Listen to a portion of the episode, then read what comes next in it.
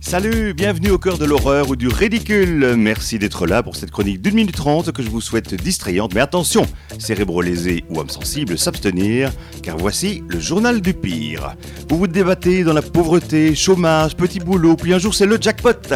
Un ticket gagnant à l'euro million. Mais seulement voilà, votre femme Ginette l'a perdu ce foutu ticket.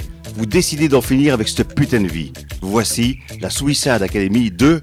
Suivez le guide. Le saut de l'ange ou défenestration. Pour un résultat efficace, comptez minimum 5 étages.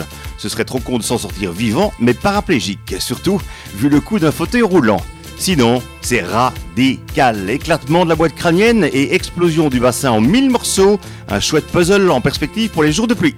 Fiabilité, bah, euh, mort ou vivant, tu finis en compote. Le gaz, ce que l'on obtient en mettant sa tête dans le four à côté des lasagnes, c'est un méga mal de crâne et un QI de poulpe mort. Fiabilité nulle et les lasagnes sont niquées.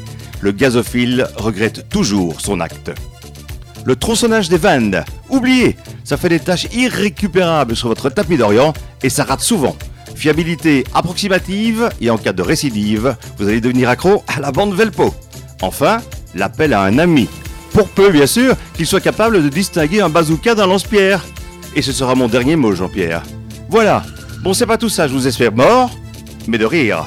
No zapping, keep listening to Mix FM. Alain Zélis, dégage. Ouh, t'as pris un coup de vieux, toi. Pour ton anif, je t'offre un déambulateur Louis XV. Allez, zou, je vous kiss. À plus, bye.